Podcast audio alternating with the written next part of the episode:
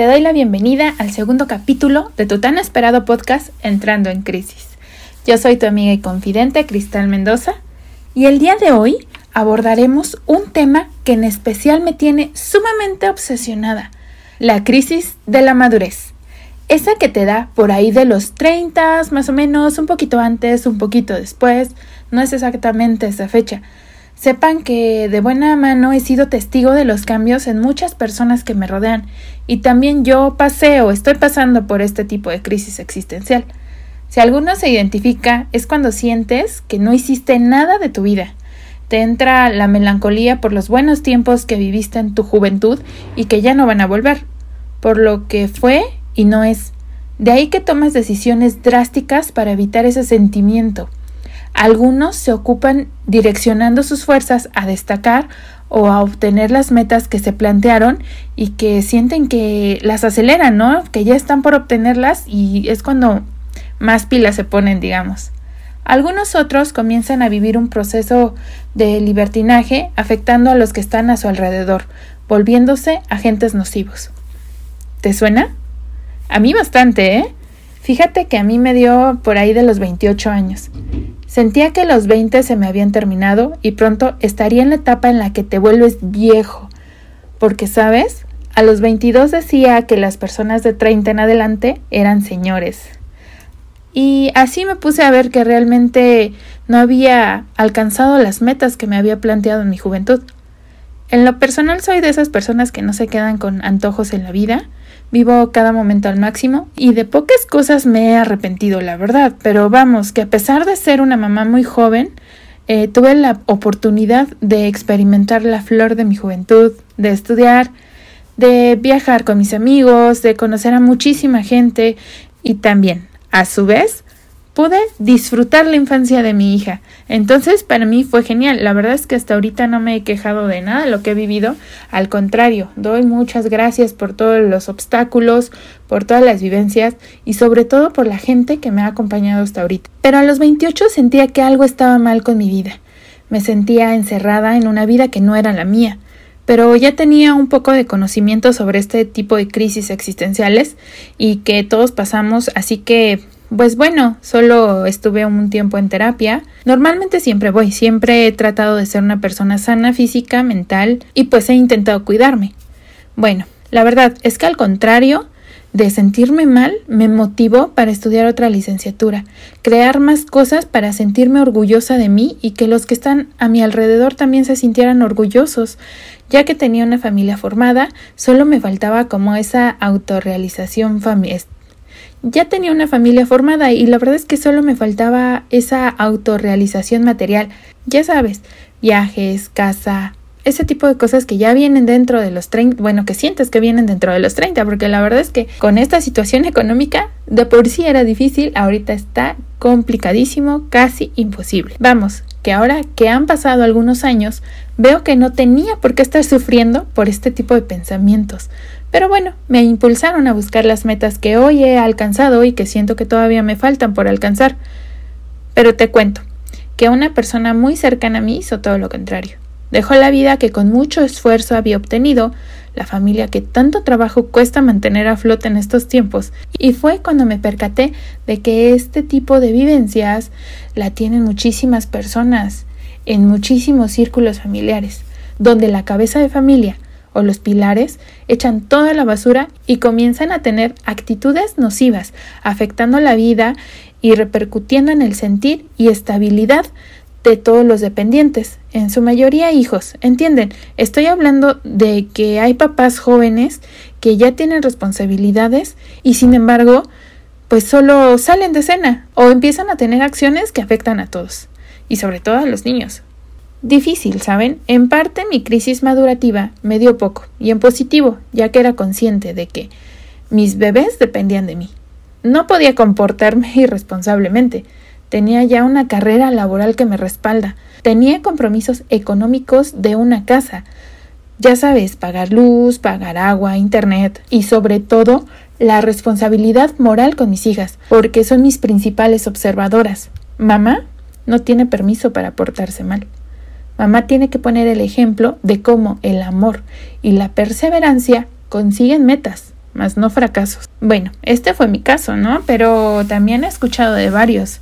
Por ejemplo, este es muy cercano a mí. Una familia igual se casaron jóvenes, tienen dos hijos maravillosos. La mamá se dedicó completamente a las labores de mamá y de su casa, mientras el esposo salía a trabajar. Un día comenzó a surgir en el papá esta crisis de la edad adulta, por ahí de los treinta y algo, y entonces empezó una nueva relación con otra persona. Abandonó a sus hijos sin pensar en qué iban a comer o cómo iban a sobrevivir, ya que dejó de proveer económicamente y también con las labores que implica ser papá. Les voy a decir cuáles fueron las palabras textuales que dio esta persona al momento de irse. No voy a perder la felicidad por mis hijos, refiriéndose a que ya estaba en otra nueva relación. Ya casi un año después, cuando comenzó la pandemia, la nueva novia, que era más joven que él, lo dejó por otra persona. Y ahora el papá quiso regresar a recuperar a su familia. En este transcurso, la esposa ya estaba trabajando. Había pasado por momentos muy difíciles ya que no tenía una familia cercana que pudiera apoyarla con este tipo de abandono. No pudo asimilar la ruptura. Enseguida tuvo que buscar la supervivencia de su familia. Cuando el señor intentó recuperarlos, ella ya se había estabilizado. Los niños ya habían asimilado la pérdida de su padre como personaje central de su círculo de apoyo. Va, va, va, que cualquiera se equivoca, decía el papá. Y esto se lo decía al intentar hablar con estos tres individuos que ahora habían creado una nueva familia, habían avanzado sin él, y ahora él no encajaba en su nueva dinámica familiar. Los pequeños lo veían como un ser extraño y con desconfianza. Esa cercanía familiar se había roto. En definitiva, poco había que hacer ya que si la mamá lo perdonaba y lo dejaba regresar sin más explicaciones que un perdón, los niños se sentirían incómodos y enojados con su madre. Este caso te suena y lo sé. Todos conocemos a algunas personas así, somos muy cercanos a ellas o estamos dentro de algún papel en este tipo de dinámica familiar. No necesariamente el hombre es el que abandona, aunque estadísticamente sí es en su mayoría. También existen mamás que lo hacen, pero, por lo general, este tipo de personas que generan violencia de abandono tienen poco apego y no fueron educados para ser emocional, económica y afectivamente responsables. Cuando eres partícipe o testigo de ciertas complicaciones de la vida es cuando las notas en tu entorno, como cuando te compras un modelo de carro comienzas a verlo más seguido en la calle y ahora te parece que en su mayoría usan el mismo modelo que tú o que ya se está vendiendo más. Pues nada, que este tipo de crisis te da cuando algo importante rompe con tu normalidad. Digamos que tienes inconformidades con tus decisiones de vida, pero las dejas pasar. Dices que ya mañana van a mejorar solas, pero llega un momento en el que algo te hace estallar y para entonces es demasiado tarde. Comienzan una avalancha de emociones que no puedes controlar, ya que no te diste cuenta de que estas sensaciones y pensamientos se fueron acumulando. Pocas personas pueden ser conscientes de que están pasando por este tipo de crisis. Pero ahí te hago un tip. Entre más consciente seas de lo que pasa en tu interior, podrás hacerte responsable asertivamente de las acciones que vayas tomando. Y este tipo de crisis no se da de la noche a la mañana. Por eso es que no solo se da cuando cumples 30 o 40 o 50, porque es cuando esperas que pase este tipo de situaciones. Ya saben, lo hemos oído eh, en algunas pláticas, cuando rompes un ciclo de edades y comienzas otras. Pero no, en realidad es cuando observas a tu alrededor y te das cuenta de que no cumpliste con las expectativas planeadas a cierta edad, o con las expectativas de la familia, de la sociedad, del, de la sociedad de tu círculo de amigos, eh, de la sociedad en general. Pero lo importante es darse cuenta de que nunca vamos a cumplir expectativas de nadie, ni siquiera la de nosotros mismos. Cuando te planteas, ¿qué hiciste con tu vida? y qué estás haciendo actualmente, comienzas a generar muchos desajustes emocionales y no puedes actuar de manera correcta, ya que es como un enjambre de ideas. Puedes arruinar tu estabilidad actual y la de un futuro. En los casos anteriores te planteo la idea de afectar a los hijos, pero una persona sin hijos también puede generar este tipo de crisis y afectar a sus familiares cercanos. Crear acciones negativas en su círculo laboral que cuesta muchísimo, muchísimo dinero a todos, romper lazos significativos de amistades, herir a sus parejas, tener acciones violentas, psicológicas, físicas, económicas con todos. Si tienes alguna enfermedad mental, se puede sumar a todo esto. Y sobre todo si no la has tratado, entonces te imaginas, es como una bomba. ¿Exagerada? Mm, sí, tal vez, un poco. Pero es un tema muy serio de tratar. Complicado, sí, para el sujeto y sobre todo para los que están a su alrededor, ya que son los que pagan los platos rotos. Lo importante es que no dejes que esta crisis te lleve a este punto donde no hay un retorno, donde las acciones que tomaste ya no se puedan arreglar, que te des cuenta que perdiste todo y no ganaste nada. Primero comienzas a aislarte. Dejas de tener el mismo gusto por tus pasatiempos favoritos. No tienes ganas de trabajar. La expectativa que tenías de tu vida no es nada parecida con la realidad que estás viviendo. Tus emociones y pensamientos comienzan a ser muy negativos. Minimizas los logros que has obtenido o por el contrario, comienzas a acelerar acciones para cumplirlos en plazos absurdos. Parece que tu vida es estable y de repente entras a un pico muy alto en el que tienes mil cosas que hacer y no tienes tiempo de nada. O todo lo contrario, a un bache donde te hundes y te hundes y sientes que cada día la riegas más lo importante es observar cuáles son los factores que detonaron esta crisis. Por ejemplo, en el caso que les conté del papá que quiso regresar, después del autoanálisis dirigido, concluyó que fue cuando comenzó a notar un deterioro físico normal a su edad, pero él no lo quiso aceptar. Ya sabes, un par de canas por aquí, un par de arrugas, marcas de expresión de los años, simplicidades o puras tonterías que realmente pudieses pensar, pero fueron creciendo como una bola de nieve y fue cuando dijo ok, ¿qué hice con mi juventud o qué estoy haciendo ahora?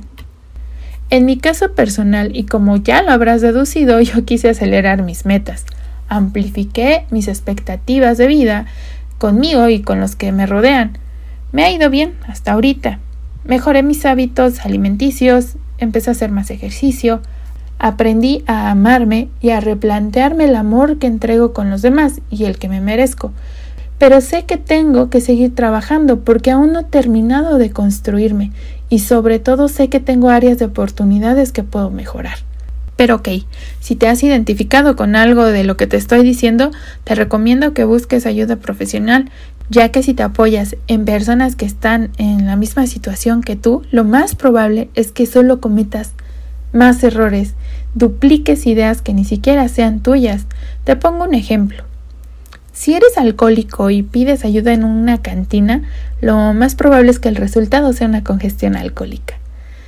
Es bueno platicar con tus amigos, comentarles, desplayarte, pero muchas ocasiones la retroalimentación que te den ellos no es la más asertiva porque tú estás viviendo una sola vida que a lo mejor tú puedes dar tu punto de vista, pero si haces retroinspección y empiezas a analizarte, probablemente comiences a ver que las acciones que debas de tomar no son las que te estén diciendo los que están en tu alrededor. Entonces retomemos el caso anterior. El sujeto sentía que se le iba la juventud y se acercaron sus amigos, lo bombardearon con ideas de es porque estás mucho tiempo con tu vieja, te hace falta unas chelas, y comenzó a salir. No me lo tomen a mal. Escuchen toda la historia. ¿Es importante mantener vínculos afectivos con tus amigos? Sí. Es muy importante pasar tiempo a solas. Para todas las personas es importantísimo, aún más para los papás, porque de verdad es mucho consumo de energía tener hijos. O también para cualquier persona. La verdad es que a todos nos sirve conocernos pero las acciones que este sujeto tomó fueron instintivas y poco pensadas. conoció a una señorita mucho más joven que él, que lo hacía recordar los años perdidos. Ojo, comenzó una relación basada en algo que el sujeto necesitaba acomodar en su interior, no que se lo otorgaran de fuera. No está mal que a lo mejor se dé una relación, no, no, no, sino hacia dónde va esta. Y bueno, pues se pueden imaginar el resto. Empezó a llegar tarde a casa, a no llegar, acortó la entrada económica que tenía para sus hijos, comenzó a pelear con su esposa muy seguido. Empezó a ser muy grosero y violento, física y verbalmente. Después comenzó a tener poca tolerancia hacia sus hijos y entonces ejerció también violencia sobre ellos. El chico se sentía frustrado, no sabía qué tenía y pues solo actuó sin pensar. Les recuerdo, esto le puede pasar a hombres o mujeres.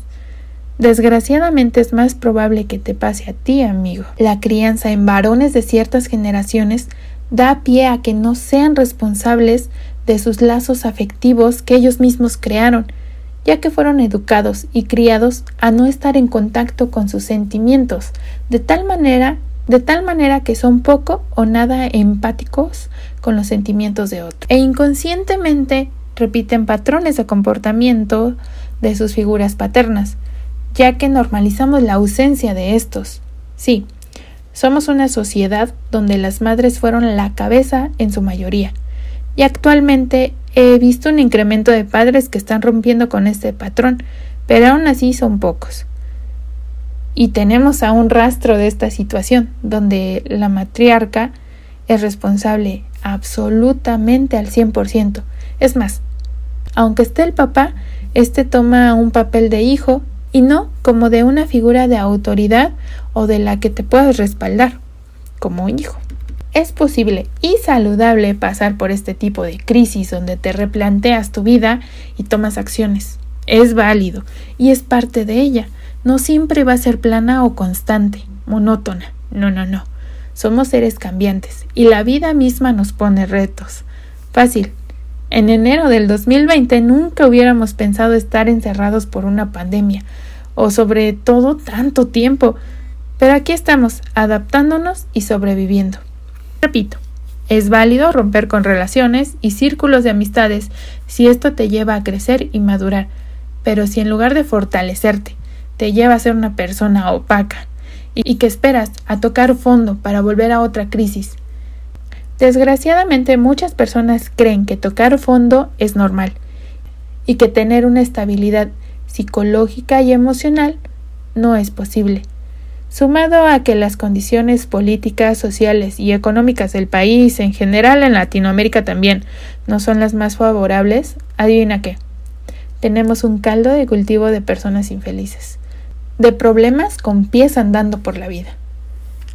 Si eres de este tipo de personas, que viven tocando fondo, siempre vas a afectar a los que están a tu alrededor, ya que por cariño, por lástima o por ambos intentarán resolver tus conflictos, pero jamás dejarás de tenerlos, y las personas se cansarán de resolver, y bueno, serás cada vez más aislado, poco apreciado y espero que no lo normalices. Eso no es una vida normal y productiva. Una frase que tengo arraigada desde muy pequeña y que me la dio mi papá, para ganarte el amor tienes que ser productivo. Y bueno, bueno, ya hablamos mucho de este tipo de personas y las comprendemos, ok, ok, las comprendemos. Pero, si eres de los afectados, te tengo otros tips. Si notas que alguno de tus familiares o amigos empieza a tener indicios de que pasa por este tipo de crisis, hácelo saber. Y que pidan ayuda profesional, sobre todo, con un terapeuta especializado en salud mental. La siguiente, no importa qué haga, no importa lo que diga, Tú no eres culpable ni responsable de sus acciones. Si esta persona te hiere y quieres justificar sus acciones, no lo hagas, de verdad no. Y sobre todo, no minimices tus sentimientos e ideas. El siguiente es un tip que aprendí a sudor y sangre, amigos. Pero bueno, vamos a aplicar aquí uno que necesitas de supervivencia aeronáutica, ¿ok? Si ocurre un accidente en el avión en el que viajas, lo primero que debes de hacer es colocarte a ti la mascarilla de oxígeno para ayudar a los otros. Así que mantente a salvo ya que si en algún momento te das cuenta de lo que está pasando, podrás ayudarlo sin heridas. Si te hieren, será menos probable o imposible poder resolver ese tipo de relación. Ya no hay vuelta atrás. Aquí te cuento mi chisme personal. La persona cercana a mí terminó teniendo agresiones físicas, psicológicas y económicas con todos. No me quise alejar, quería ayudar, estaba entendiendo el proceso que estaba pasando. No me puse mi máscara de oxígeno y terminé sumamente lastimada. Y bueno, mis pequeñas igual. Cuando tocamos fondo todos, supe que tenía que salir de ahí, resguardar a mis hijas, limpiar las heridas y reparar las secuelas. ¿Sabes? Después de esto, comencé a notar este patrón de comportamiento en varias personas y en muchos casos donde la crisis de madurez se sumaba a una crianza machista y todavía a una enfermedad mental. Y ok, un día estaba viendo Netflix y me topé con el caso de Chris Watts, un papá que mató a toda su familia para intentar comenzar otra al lado de su nueva pareja que ya estaba embarazada. Leí un número alarmante de casos que han ocurrido aquí en México y en Latinoamérica. Pero bueno, algunos también fueron de madres. Desgraciadamente, se los vuelvo a repetir, en su mayoría, en su gran mayoría, fueron de padre. Y bueno, bueno, bueno, bueno, ya dejemos a los papás en paz, ¿no? A los papás y los hijos y las muertes. Ah, estamos también en una situación en donde es difícil salirte de casa a los 30, a los 40. Todavía hay chicos que viven con sus papás o que están viviendo y que están pasando por este tipo de crisis. Y también me encontré con casos así, donde los chicos de 30 o 40 años están pasando por esta crisis y quieren su independencia y no pueden con estándares sociales y tampoco la economía pues ayuda mucho y ¿qué hacen? O corren a sus papás, los mandan a asilos o en algunos casos hasta los asesinan. Sí, lo sé, sigue sonando extremista, pero ha pasado y está pasando. Sé que fue poco tiempo, fueron muchas ideas que te aventé al aire. Es por todo este planteamiento que te pongo el tema sobre la mesa, esperando que no subestimes tu salud psicológica. Ir a terapia es una inversión bastante significativa, ya que te ayudarán a guiar tus pensamientos y por consecuencia tus acciones serán más conscientes y asertivas. Un terapeuta no te dirá qué debes de hacer, pero sí te va a guiar a que lo descubras por ti mismo. Y bueno, a nivel mundial, los hombres tienen una mayor tasa de suicidios que las mujeres, con un aproximado de 3.5 a una mujer, digamos. Se suicidan 3.5 hombres y una mujer, tres hombres y un enanito. bueno, esto ya es en serio, de verdad, tomen en cuenta su salud mental. Las mujeres tenemos más presentes o estamos un poquito más construidas a tener este apego, estos sentimientos y, y podemos ser un poco a lo mejor más sensible con nuestras emociones pero también ustedes las tienen, también ustedes, su naturaleza es esa. Somos seres cambiantes, somos seres pensantes, somos iguales, con distintas fisiologías, sí, tal vez, pero al final de cuentas estamos aquí para que todos seamos un equipo. Y no estamos solos, tenemos a mucha gente que nos rodea. Tenemos que ser también responsables de la salud de esas personas que nos rodean. Así que pues no dejen su salud mental al aire, ¿ok? Pues recuerda que por cualquier situación que estés pasando, lo más importante es pedir ayuda. Es mejor prevenir que lamentar. No está de más hablar, al contrario, le haces un favor a ti y a los que te rodean. Y bueno, hasta aquí nuestro capítulo. Recuerda quererte mucho, cuidarte. No olvides, si necesitas algo me tienes en Instagram como arroba entrando en crisis. Nos vemos en el siguiente capítulo. Te mando mil besos, te adoro, bye.